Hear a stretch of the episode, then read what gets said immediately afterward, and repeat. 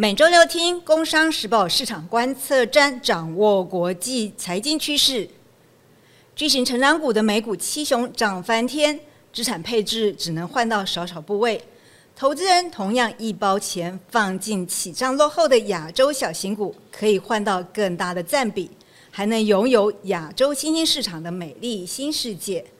今天我们节目邀请到富兰克林投顾研究部资深副总经理罗友美 （Connie）。Conny 好，B 分好，各位听众朋友大家好，谢谢 Conny。先向听众介绍一下 Conny 哈，Conny 他非常专注在这个国际金融市场的整个研究，这个超过了二十年，这个是一个在市场上要非常深厚的功力。然后我们也知道 Conny 最特别的地方是致力于基金的理财这个教育的推广。那你因为这样子做了一个 Podcast，愿意分享给大家哦，所以大家其实也可以关注一下 Conny 的这个 Podcast，啊，大家可以更理解这个基金。金其实就是帮助大家去做好理财教育的一个过程，嗯，所以我们很高兴 Conny 今天能够来上节目，谢谢 B 分的邀请。好，Conny 来，我们先来看一下亚洲这个礼拜的哈，因为我们大部分时间其实都在看美国啊，看欧洲啊，可是亚洲我看到这个礼拜亚洲有非常多的，比如包括日本啊、澳洲、印度啊，他们都在公布很多总体经济的数据，其中有一个部分是中国。中国呢，它有一个呃，我们叫零售销售的数据的公布。那市场上其实我们都会先有一些预测嘛，那预测其实会比原来的看的好。嗯，就是他原来大概预估大概三点，上一上上一次公布三点一，这一次预估大概会四点五。可是我们知道这个礼拜发生的一个碧桂园的事件嘛，它其实会影响很多，它是一个很多基金会配置的部分。嗯，所以像亚洲这样的一个情形啊，我不知道像 Conny 你在看这么多的市场的时候啊，就像我们说啊，美股啊看起来好像大家都在唱衰美国经济，那其实它还是持续在挺升。那雅股大家都知道，这两三个礼拜就是一直跌，一直跌，一直跌。嗯，那。反而跌的应该是一些好的机会，去找一些比较适当的一些标的嘛。所以我不知道这样这样子的部分，富兰克林怎么样去看这样子的波动？嗯，我们就投资人最关心的市场的表现，其实今年以来，我们如果用 MSCI 的亚洲指数的次产业来分，其实表现最好的还是科技。其实就很明显，台股在今年以来是亚洲的优等生。呃，如果以新兴亚洲来看，其实台股胜过了印度、韩国所有的亚洲国家，这就是知道，其实今年来的主题还是跟着科技、半导体。那确实，今年表现不好的次产业就是房地产表现最差，然后还有就是公用事业，因为是利率比较低，殖利率比较低，这些都是在今年表现比较落后。那尤其单一市场的话，所以造成了大家对于亚洲市场是有期待，但是也怕受伤害。用过去一两年可以看到，大家追逐的比较是可能很明确的单一题材，半导体相关的公司，或者是在单一的国家。哦，巴菲特说日本好，我们就冲日本啦。不过日本不算新兴亚洲，不过在亚洲的其他，包括印度啦，或者是越南呢，其实这些单一市场都曾经诶，有时候会有一个资金的风潮。那这些市场确实在这几年也有一个爆发性的表现。不过。拉回的时候，有时候也是震荡幅度比较大，所以我们在看亚洲的话，我们建议你是可以比较用长期的角度，也就是你也确实不可能全部都只买美国，那你亚洲该怎么样介入？呃，怎么样状掌握哪些题材？那可以不要错过，但是又可以分散风险。希望今天可以跟大家多分享。对啊，这个 Conny 就提到了，就是说，其实真的我们在看亚洲，它就是一个我们在所谓的分散嘛，就是像我们说的总体经济里面，我们常常会说，这个美国如果经济好，这个欧中国经济不好，或欧洲经济不好，至少它有一个一个拉一个平衡的效果。嗯，那可是我们在讲美国或讲中国的时候，看起来。还是比较一个单一体，可是亚洲就像 Conny 刚刚在讲，我们就一直在专专心听你谈到亚洲新兴哦，所以这个亚洲新兴市场，其实大部分人应该没有办法理解嘛。尤其您说日本不是亚洲，哎，很奇怪，所以大家可以分一下，大家我们 怎么理解？对，所以如果我们呃在亚洲用 MSCI 指数的编制，这样大家就比较有理有概念。一般大家所谓的，如果谈到亚洲市场，全其实就是大型为主。那这样子，比如中国的比重，其实就会有到四成左右，因为它这是去看 MSCI，所以之前你知道，如果要提高哪个国家的比重，嗯，对于资金或者是那个市场会有一些变动，就是其实是看着 MSCI 的指数编制。所以依照这个指数的话，如果是大型股，中国就占四成左右，接下来台湾、韩国、印度就大概在一成五到两成之间。所以你就可以知道，如果你买的是一般亚洲的大型股，其实今年来表现不太好。全部都是因为中国的拖累，对。但是你就发现，哎，亚洲有一个亚洲小型指数，那小型指数编制起来，它就不一样了。因为这个指数里面，包括像印度，就比重是最高，有到将近三成。所以，如果是基金，有一些经纪人特别看好，他可以买到四成。就是通常基金大部分会偏离一些指数，就是你特别去加码或减码，根据这个 benchmark。那所以你就知道小型股的。亚洲、印度比较多，台湾也有大概两成五左右。那再来韩国有一也是大约一成五到两成。那中国的部分大概就一成左右。所以你也知道，依照这个配比，就算经理人再怎么相对加码中国的话，今年亚洲的小型指数表现是还不错的。理解对，所以这个是一个概念，就是说，呃，你如果其实为什么小型股会是？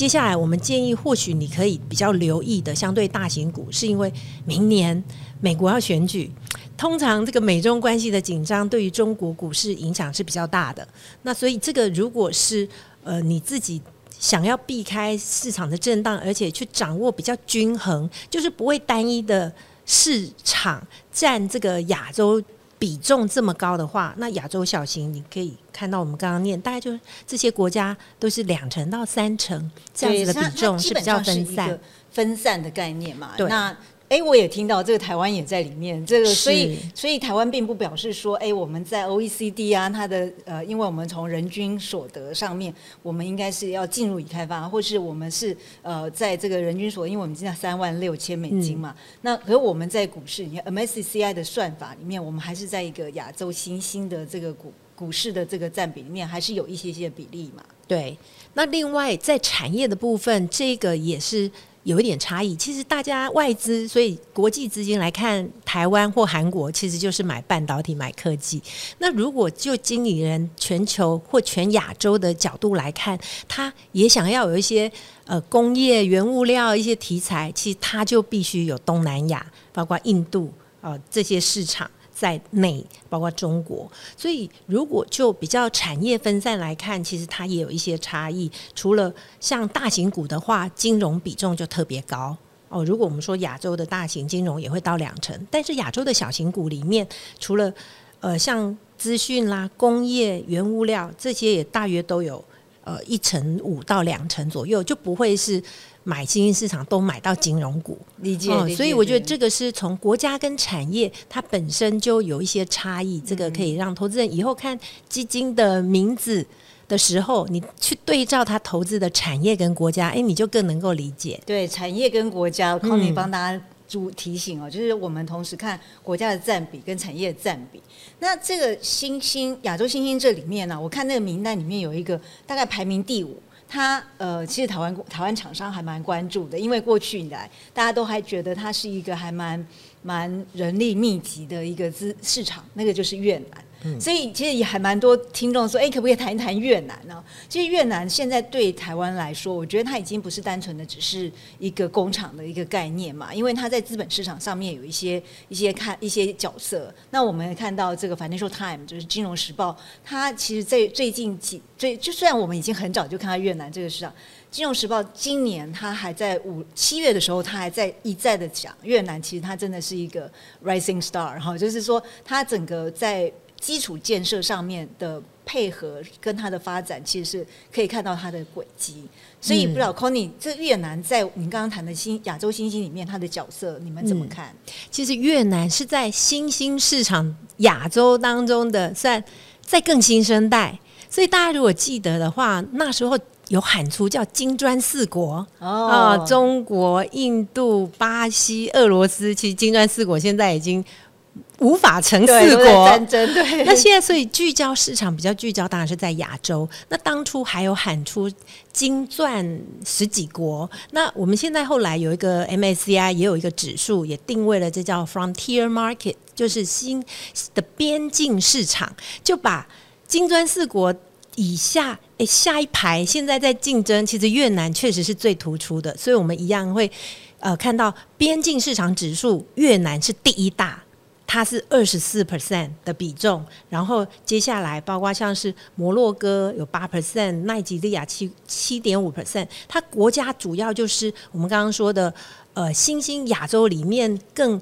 还没才刚开放的。然后另外就是中东啦、非洲这些国家。不过因为今天时间有限，边境市场我们没有办法花那么多时间在解释。所以如果大家有兴趣，可以敲完。我们看听众如果想再做一集，对这个边境市场，这是 这个市场又是一个很特色哈。所以如果听众真的想想听理解，我们真的是要请 Conny 再来跟我们谈一下边境市场这一块。嗯，那我们看到越南的部分呢，呃，我们有注意到，就是我自己个个人注意到的，因为。就像我们刚刚在说科技股嘛，哎，越南真的有一家是一个我们叫做半导体，这个让我非常惊讶哦，就是它叫 FPT，然后我们也注意到它台湾有蛮多公司会提到跟它有一些产业链，所以这个部分我有注意到，就是你真的有基金有放它在里面呢。对，其实因为它曾经也是股王，而且我们说要在新兴亚洲当中找到科技。大家只就是想到台积电呐，台湾跟韩国有，可是事实上，如果未来像 IOT 有一些万物接连之后需要的一些半导体，不是最高阶的，其实亚洲、东南亚、越南其实也开始都有这样子的制造能力。那所以其实这一档股票今年涨了三成多，其实不是今年越南涨最多的股票，其实包括一些钢铁，其实今年有涨五成的。我们说，其实这个市场能够指数涨这么多，其实一定也不会是只有。一档股票或一个产业在涨，那只是回到毕分留意到的这个题材，确实是越南当中大家想说，哦，越南也有半导体制造商了。其实它原本是一个软体服务商，但是它也跟很多国际企业合作，所以它非常了解未来的趋势，就是数位转型。所以其实除了软体之后，它在去年确定要来介入半导体，其实也很大的关系跟。几个国际情势有关，COVID 之后的锻炼，嗯，然后以及中国中美关系紧张情势之下，很多工厂外移，越南是受惠的，所以他很积极这几年的并购，也造就了他有一个很好的机会。那我们会建议说，你怎么样看这件事情？是回到去确认了数位转型是所有企业都一定会要做的，所以我们。在整个题材上，就是说亚洲的数位转型、科技相关，为什么今年以来亚洲的次产业当中，科技就是表现最好？那当然不会只有买台积电，其实有一些东南亚，包括越南甚至印度，其实有一些相关科技服务的公司，其实今年也都表现不错。所以我会提到说，哎，这个。必分留意到的题材，其实是更回到我们如果是在亚洲，除了台湾投资人已经有很多，你很多人应该已经有，你只要有台股，你或者你存台积电，其实你的科技半导体比重都很高了。那我们如果你再买亚洲，你要再去选的话，我想不会是要完全同类型的，那你就加多买一张台积电就好了。对对对。那我们会建议说，哎，你其实去亚洲。寻找其他的机会的话，你其实应该是着重在这样子的题材，包括诶中国工厂外移之后会受惠的国家当中有哪些产业会受惠？我就提到说，今年来越南涨比较多的。事实上，金融也是涨得还不错，然后就原物料这些，我们刚刚说还包括钢铁，其实今年的涨幅是比科技来得到。少数国家当中，它的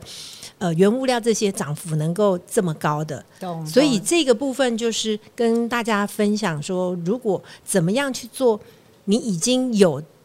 类似的话，那其实海外亚洲小型其实可以在印度啊，或者是。中国还是有一些比较不受影响的，那另外就是韩国跟台湾，可以再帮你挑选一些中小型。对，事实上，我想分享一个是其实台湾蛮多公司是中小型，因为上市公司我就查了，因为所谓所谓的亚洲小型，它是有一个定义的，就是二十五亿市值以下台币吗？美金，美金那所以哦换成台币大概七百五十亿台币市值，所以你去看上柜公司，快一千家当中，其实只有一百多家是市值二十五亿美金以上。所以台湾其实九成的公司都是中小企业，所以以国际资金而所以它言，还是会被配置到，会被配置到。那也就是说，台湾已经是越南市值的十倍以上了。都已经有这么多机会，所以你就知道说，为什么中小型公司的研究需要很多的专业跟在地的研究，因为国际报告不多，然后你必须要在是需要派人，或者是在当地有分析师。那也就是说，我们你要在越南，刚刚还说在欧非、中东这些国家的话，那就真的是需要一些研究的功力啦。理解，所以 c o n y 真的很辛苦。我们晚上九点多还在传东西给我们，所以大家那我们的听众真的有福气哦。其实我今天现在就帮帮我们今天在聊的部分做一个总结哈，就是大家一个小 clue 坑 clue，这样听众大家也可以知道说，哎，我们今天为什么要挑亚洲？然后刚好最近亚洲整个总体经济的数字很非常的关键。其实我们就会看到，其实像越南这样的一个呃，已经接近应该是我们叫边境市场的第一排哈，所以它都已经开始在生产晶片。那我们也看到它整个半导体这个供应链呢，它也曾经已经要加入来了。所以我们可以看到，就是说，除了台湾本来这个中小企业这个。已经潜力很惊人，可是我们看整个亚洲的整个亚洲，我们放大来看，它的小型企业这个部分，它的这个潜力真的十分惊人。那亚洲的整个市场内部，我们还有一个重要的内生市场，就是说我们说的，像我们谈到中国的内需市场，或是整个亚洲东协的内需市场，这也是一个内生成长的市场，所以它本身就有一个消费市场的红利。然后对于呢资产配置上呢，其实它更重要就是说，它可以帮助我们不要只放在美国，只放在欧洲，对不对？它有一个很重要的多元的分散的一个资产的。这个价值。是。所以非常谢谢 c o n y 今天给我们这些的知识，谢谢 c o n y 谢谢 B 班，谢谢各位听众朋友，市场观测站的听众朋友，我们下周见，大家拜拜。拜拜。